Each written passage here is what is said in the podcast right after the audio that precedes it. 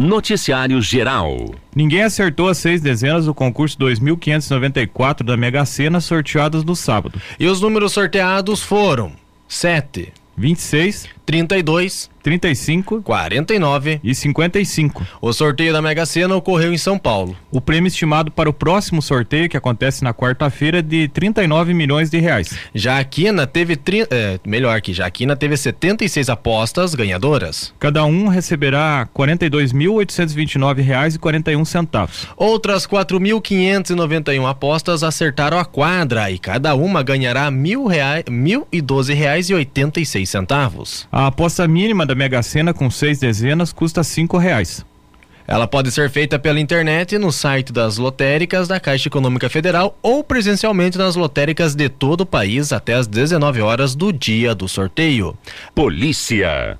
Um motoboy morreu após um acidente na marginal da BR-373 em Prudentópolis na noite de sábado. Segundo informações repassadas por moradores para a Polícia Militar e imagens de câmeras de segurança, o condutor do veículo Fiat Estrada avançou a preferencial e atingiu a moto, uma Honda CG 125. A colisão causou a morte do motociclista Ney Douglas Bender, de 29 anos, que foi arremessado com o impacto da batida. O motorista do Fiat Estrada, de 23 anos, não se feriu. Ao ser questionado se havia bebido, ele disse que tinha ingerido dois copos de chopp no período da tarde, mas se recusou a realizar o teste do bafômetro. A PM registrou o termo de constatação de alteração dos sinais psicomotores, pois o homem apresentava odor etílico, estava disperso e com dificuldades de equilíbrio. Por isso, o motorista foi detido e encaminhado para a delegacia. A moto e o carro não tinham débitos na documentação. O investigador da Polícia Civil de Prudentópolis, uma perita criminal e o Instituto Médico Legal IML Guarapuava estiveram no local para averiguar as causas do acidente. Polícia.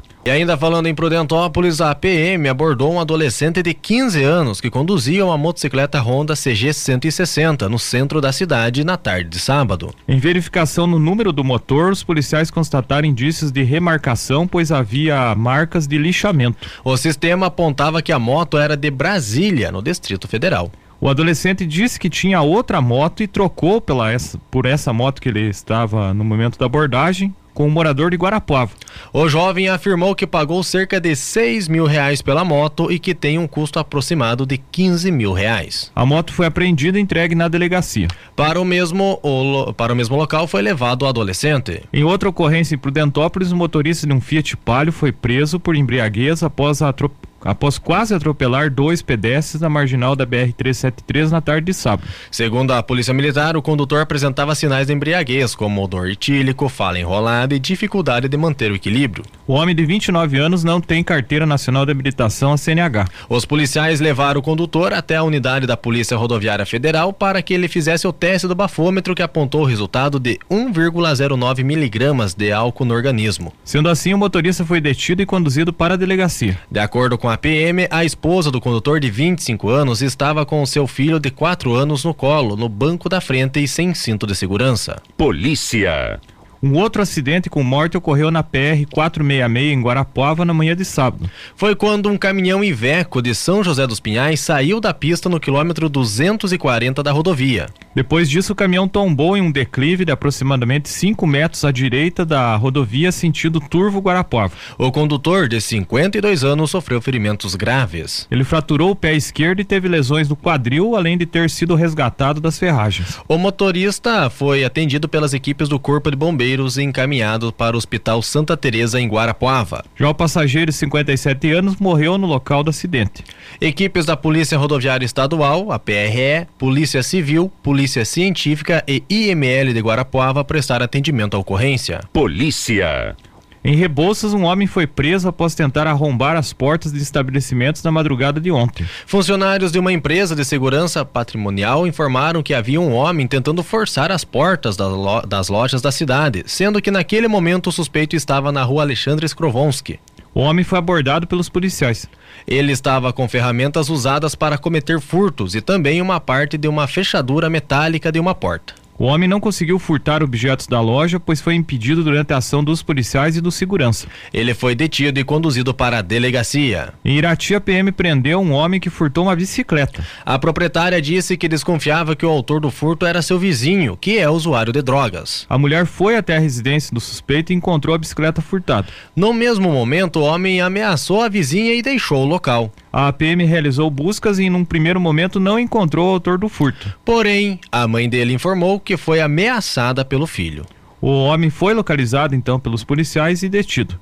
Em outra ocorrência, alguns homens invadiram o estabelecimento pelo telhado e pela janela aqui em Irati. Eles furtaram algumas garrafas de bebidas e moedas que estavam em um pote. Já no Jardim Planalto, a polícia militar abordou um homem que tinha mandado de prisão. Ele foi preso e encaminhado para a delegacia. Na noite de sábado, os policiais militares de Irati prenderam um homem por embriaguez, fato que aconteceu na rua Moisés Oliveira, no bairro Rio Bonito. A situação ocorreu após uma batida envolvendo um veículo Ford Ranger. Segundo a PM, o condutor apresentava sinais de embriaguez como olhos vermelhos, odor etílico, fala enrolada e andar cabaleante. Ele foi levado para a sede da oitava companhia e realizou o teste do bafômetro com resultado de 0,69 miligramas de álcool no organismo.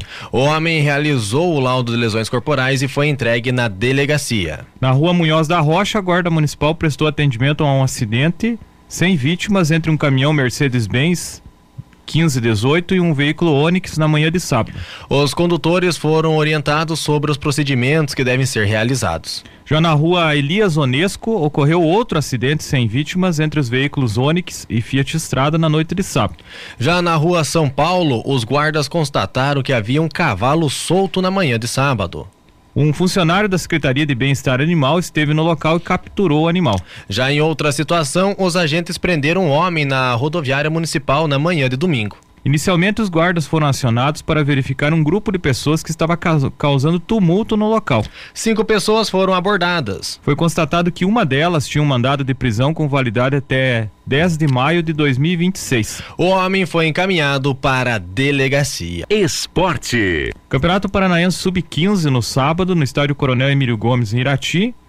Na primeira rodada do segundo turno, o Irati ganhou do Olímpico de Curitiba por 2 a 1 Matheus contra e Marlon marcaram para o Irati. Essa foi a primeira vitória do Irati na competição. O time soma cinco pontos e está em quarto lugar no grupo C.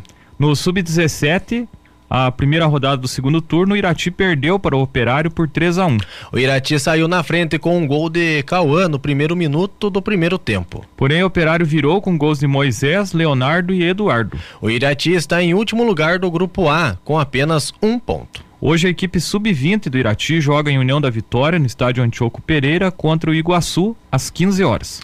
Já na Copa Irati de Futsal, os jogos que aconteceram sexta-feira no ginásio Agostinhos Arpelon Júnior, o ginásio Batatão, o Tóquio perdeu de 6 a 4 para o Floresta. O Entre Amigos perdeu para o Parceria por 3 a 1 E hoje, lá no ginásio Agostinhos Arpelon Júnior, o Batatão, acontece o jogo às 20 horas entre Criciúma e Nacional. 21 horas o americano enfrenta o Resenha. Já o Campeonato Rural de Futebol 7 de Irati, a quarta rodada, aconteceu no sábado. Lá no campo de, de Governador Ribas, o Governador Ribas americano perdeu de 5 a 2 para o Rio do Couro entre amigos. O Faxinal dos Neves ganhou do Coloninha Cruzeiro da Coloninha por 1 a 0. No campo da Barra do Gavião, o Gonçalves Júnior CSA ganhou de 5 a 0 do Pinho de Baixo Irati.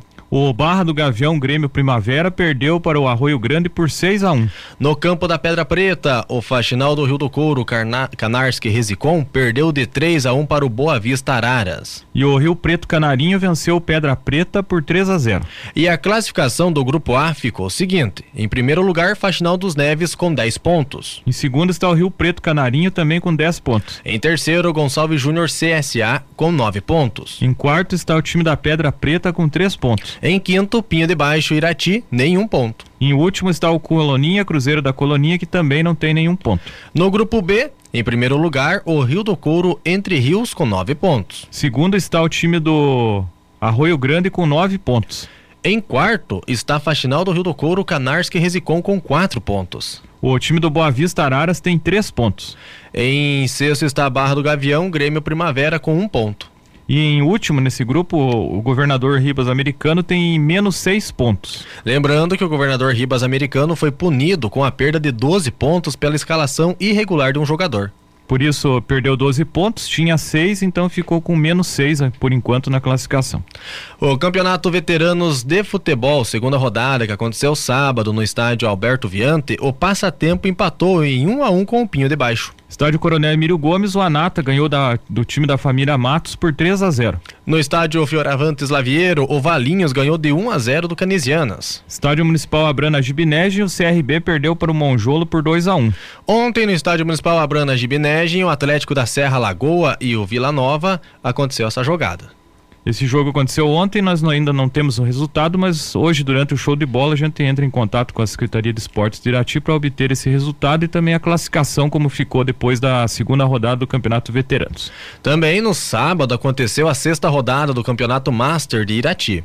No estádio Alberto Viante, o Cruzeiro do Sul ganhou de 5 a 0 do Passatempo. Estádio Coronel Emílio Gomes, a Nata e Estrela Azul de Assungui empataram em 2 a 2. No estádio Fioravantes Laviero, o Canisianas empatou em 2 a 2 com o Alvoradão Visa. Classificação em primeiro está o Anata com 11 pontos. Em segundo está o Alvoradão Visa com 11 pontos. Terceiro Guarani 10 pontos. Em quarto, Cruzeiro do Sul com 10 pontos. Quinto, Estrela Azul de Assungui 4 pontos. Em sexto, Canisianas com 2 pontos. E em último, por enquanto, o time do Passatempo com um ponto.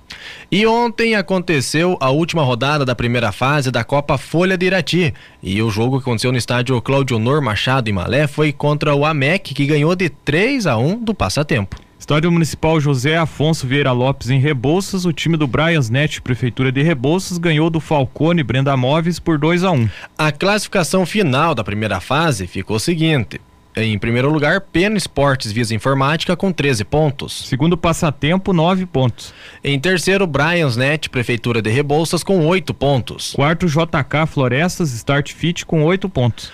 Em quinto lugar ficou Falcone, Brenda Móveis com sete pontos. Sexto, Amec de Malé com sete pontos. Em sétimo, o União Rio Azul com dois pontos. Os confrontos da semifinal agora serão decididos em dois jogos. O Pena Esportes Visa Informática joga contra o JK Florestas Start Fit. E o Passatempo enfrenta o Brians Net Prefeitura de Rebouças. Em Rio Azul, final de semana teve o início o Campeonato de Futebol Vitor de Moraes, partidas no Estádio Municipal Orestes Palu. Sábado, jogos da segunda divisão. O Bar Sem Lona empatou com o Guarani em 2 a 2. Já o Vila Rio ganhou de 5 a 0 do UBL. Ontem, primeira divisão, o Gil Ciclis perdeu para o Tigres por 2 a 1. O Olímpicos Beira Linha Chopicolina empatou em 2 a 2 com o Fusilina Arena Society. Esse jogo valeu também pela final da Recopa entre os campeões da primeira e segunda divisões de 2022. Por isso a disputa foi para os pênaltis. Nos pênaltis, o time do Fusiline Arena Society venceu por 5 a 13 e foi campeão da Recopa. Noticiário local. A partir de hoje começam as atividades do Feirão do Imposto, que tem o objetivo de mostrar à população a alta carga tributária que incide sobre os produtos no país. Em Irati, a programação contará com exposição de produtos, venda de produtos sem impostos e uma mesa redonda para discutir a tributação no país. O evento é realizado em todo o Brasil. Já em Irati, a ação acontece pela terceira vez. Em entrevista na Joal, o coordenador do Feirão do Imposto em Irati, Elias Xixi, afirmou quais são os objetivos desse evento. É um projeto que acontece a nível nacional, em todo o Brasil, durante o mês de maio, com algumas ações voltadas à capacitação, conscientização e impacto social. E aqui em Irati, a gente, por meio da CI Jovem, que é o núcleo de jovens empresários aqui da, da CI, a gente desenvolve essas ações buscando atender esse objetivo principal do projeto. Uma das ações que irá ocorrer nesse ano é a exposição de produtos com o valor pago de impostos. No país, produtos importados são os que mais têm incidência de impostos, com a alta, com a carga tributária chegando a 72% dos impostos nos videogames, por exemplo. Produtos de beleza e cosméticos possuem uma incidência de até 50% do preço de venda. Em restaurantes, por exemplo, a incidência de imposto em um jantar chega a 32%. A presidente do núcleo jovem da ACI, Maria Eduarda Chame, destaca que a ação ajuda a conscientizar a população sobre o imposto pago no dia a dia, especialmente em produtos de supermercado. Ano passado a gente fez algumas ações que foram bem bacanas é, de conscientização mesmo, de expor produtos é, lá com o valor dele cheio e o valor sem imposto. E isso gerou um impacto muito grande, assim. A gente conversou com muitas pessoas que passavam, viam aquele banner e ficavam assim, inconformadas, né, com o tanto de imposto e não imaginavam que o valor, né, agregado ali em cima do produto desse tanta diferença. A ação ajuda a dar ferramentas para que a população cobre uma melhor aplicação dos recursos, segundo o delegado, ou melhor, segundo o advogado Wesley Nunes Bueno. É de extrema importância, por quê? Para que a gente tenha um pouco mais de inteligência fiscal, um pouco mais de noção do que acontece com os nossos tributos e até para que a gente possa cobrar nossos parlamentares, cobrar as autoridades que gerem e arrecadam esses impostos, eventualmente poder chegar e falar, olha, eu tenho números, eu sei o que vocês fazem com meus tributos. E acho que nesse sentido toda a população, toda a sociedade tem a ganhar. Né? De acordo com o advogado, o problema não está no volume de carga tributária, mas em como os impostos são distribuídos no país. O Brasil nem de longe está entre as maiores cargas tributárias no mundo. No entanto, o emprego desses tributos é péssimo. A gente vê isso no nosso dia a dia. Quem precisa utilizar a saúde pública, quem precisa utilizar a educação pública, o transporte público. Então, não é nem o problema da arrecadação alta, e sim o emprego desses tributos e a distribuição social disso. Né? Entre as lojas que irão expor as informações sobre os impostos estão a BiRep Cosméticos e a HE Soluções Auditivas. Também está sendo planejado a exposição de produtos em supermercados, segundo Elias. E a gente também está buscando demais parcerias também com outras empresas para esses supermercados e demais ações para a gente expor esses produtos, eh, enfim, sem impostos. Né? Não é a venda é propriamente dita desses produtos, mas a exposição da carga tributária incidente sobre eles. A programação da semana inclui a venda de produtos sem a incidência de impostos do chamado Dia D, que acontece no sábado, dia 27. A ação será possível por meio de parceria de empresas que toparam baixar o valor de alguns produtos para mostrar como seria o preço de venda sem o imposto. As empresas ainda pagarão impostos nesses produtos, mas não repassarão aos consumidores. É o caso da loja Real, que no sábado baixará cerca de 45% do preço de venda da manta de casal, que hoje custa R$ 39,90. Com a ação, serão colocadas à venda 40 unidades da manta, no valor de R$ 18,20 cada unidade unidade, conforme Elias. Essa venda, por exemplo, está limitada a uma unidade por CPF e acontece durante o horário comercial de atendimento da, da empresa. A panificadora Irati também vai vender o pão francês e o pão de água com 30% de desconto durante todo o dia. A ótica Iris Concept também fará a venda de algumas unidades de óculos solar com redução de impostos. Já a HE Soluções Auditivas vai vender na sexta-feira baterias para aparelhos auditivos com 19% de desconto. Empresas que desejam participar do projeto podem entrar em contato com a CI Jovem pelo número 98433 0499 que é, também funciona como WhatsApp. Lembrando que ainda durante a semana será realizada uma mesa redonda para discutir a reforma tributária na quarta-feira no auditório da Unicentro. O evento terá participação de integrantes do Núcleo Jovem da CIAI, membros do Observatório Social de Irati e professores da Unicentro. Entre as principais reformas que estão sendo discutidas atualmente estão a PEC 45 e a PEC 110. Para o advogado Wesley, formado em Direito pela Universidade Estadual de Ponta Grossa, o EPG, especialista em Direito Tributário pelo Instituto Brasileiro de Estudos Tributários, o IBET, a PEC 110 é a que tem mais chance de ser aprovada no Congresso Nacional. Entendo hoje que a PEC 110, que inclusive é encabeçada pelo economista Bernard Api, é a mais indicada e a mais inclinada a que seja aprovada. Basicamente, isso vem unificar tributos, descomplicar obrigações acessórias e a consequência é muito clara e muito simples atrai investimento, traz mais segurança jurídica aos contribuintes e isso é melhor para todos. A economia deslancha, é, acredito que não há nenhum malefício. Inclusive, do ponto de vista arrecadatório, não entendo e não imagino que irá mudar ou diminuir, infelizmente. Mas, do ponto de vista burocrático, de complicações fiscais tributárias, já é um grande avanço. Segundo ou melhor que uma das propostas, ah não, segundo Wesley, a reforma tributária ajudará a regulamentar a tributação no país. Hoje os estados, via de regra, isentam ou praticamente não cobram ICMS dos produtos de cesta básica. Para quê? Para que fomente que a cadeia nacional de alimentação vá até quem mais precisa. No entanto, a União, por sua vez, tributa, sem inclusive verificar essas próprias isenções que os estados dão. Então, o grande problema é que hoje, na estrutura tributária, nós temos três entes eventualmente tributando as mesmas coisas. Uma das propostas da reforma tributária é que o tributo sobre o consumo, o IVA, seja cobrado, entre aspas, no destino, ou seja, no local onde os produtos são consumidos e não mais onde são produzidos. De acordo com o advogado, a medida poderá auxiliar os municípios, mas dependerá de regulamentação. Na prática, a gente precisa dos regulamentos. No entanto, a exemplo dos Estados Unidos, da União Europeia, isso já é praticado e é bastante viável. O que, que acontece? Hoje, grande parte dos contadores, dos advogados tributaristas, eles estão debruçados sobre a grande dificuldade que é aonde se paga o tributo, aonde incide, quem deve o tributo, questões de retenções. Então, assim, hoje a gente precisa de regulamentação. É isso que a gente precisa. E, do ponto de vista da burocratização, isso vai melhorar. O advogado também destaca que a mudança solucionará um problema existente na arrecadação anual. Existem grandes problemas hoje tributários que a reforma tende a resolver. Por exemplo, concentração tributária em grandes municípios.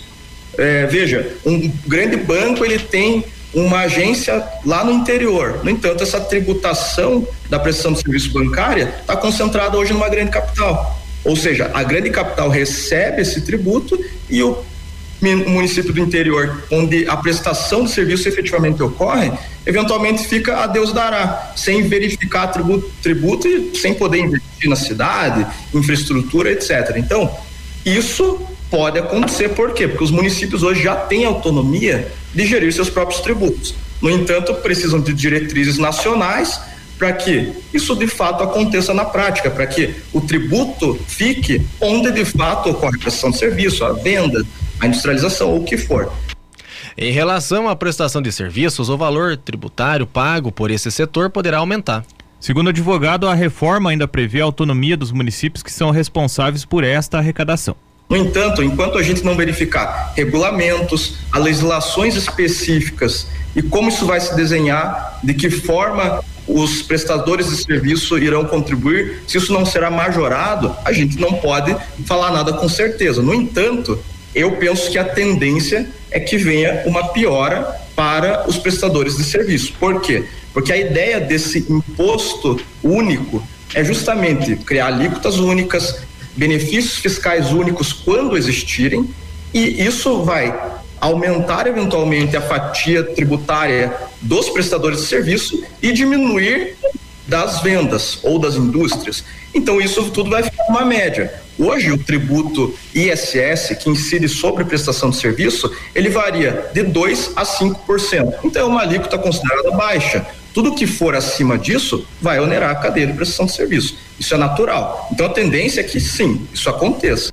Esporte. A segunda divisão do do Campeonato Paranaense teve a quarta rodada no final de semana. Sábado, o Apucarana perdeu para o Patriotas por 1 a 0. Já o Laranja Mecânica empatou em 1 a 1 com o PSTC. Ontem o Paraná Clube empatou com o Grêmio Maringá em 1 a 1. O Araucária perdeu de 2 a 0 para o Andraus. E o Iguaçu venceu o Toledo por 2 a 1. A classificação então ficou o seguinte: em primeiro lugar, o Patriotas com 10 pontos. Segundo o PSTC com 8 pontos. Em terceiro, o Andraus com 8 pontos. Quarto, Iguaçu com 7 pontos. Em quinto, Paraná Clube com 6 pontos. Sexto, Laranja Mecânica com 4 pontos. Em sétimo, Apucarana com 4 pontos. Oitavo, Grêmio Maringá, 4 pontos. Em nono, Toledo com 3 pontos. E em último, Araucária ainda não pontuou. Já na série bronze de futsal, a sétima rodada que aconteceu sábado, o Acal ganhou de 5 a 7, ou melhor, ganhou de 7 a 5 da prefeitura de Cleverlândia.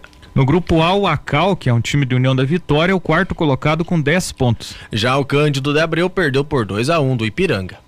O Venceslau Braz venceu a Prefeitura de Prudentópolis por, por 8 a 4. Do grupo D, o time de Piranga está em terceiro lugar com 15 pontos. Já a equipe de Prudentópolis ocupa a quinta colocação com 3 pontos. O Paraná Clube ganhou de 12 a 2 do Esfinge Futsal. O Esfinge do Nova Vitória ainda não pontuou, está em último lugar do grupo E.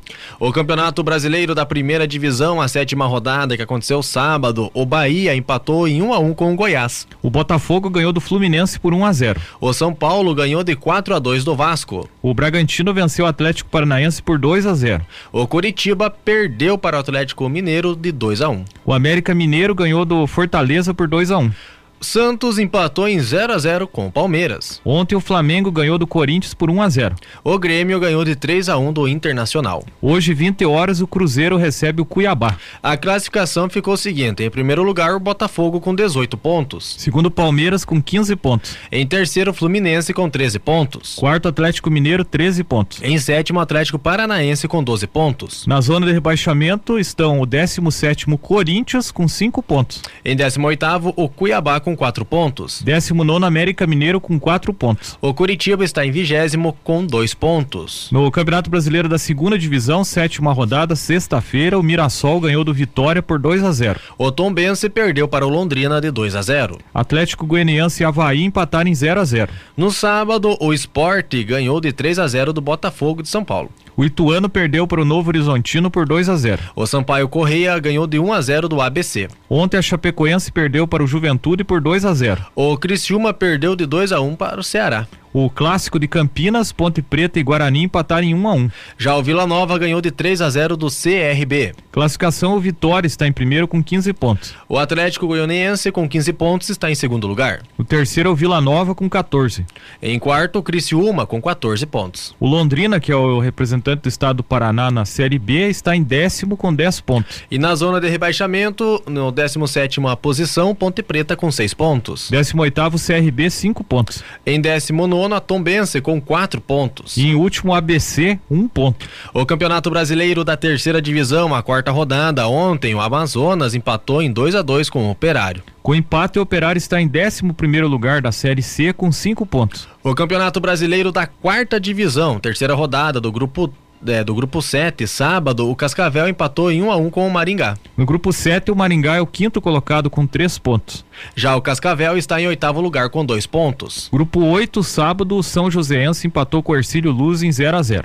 No grupo 8, o São Joséense é o segundo colocado com 5 pontos.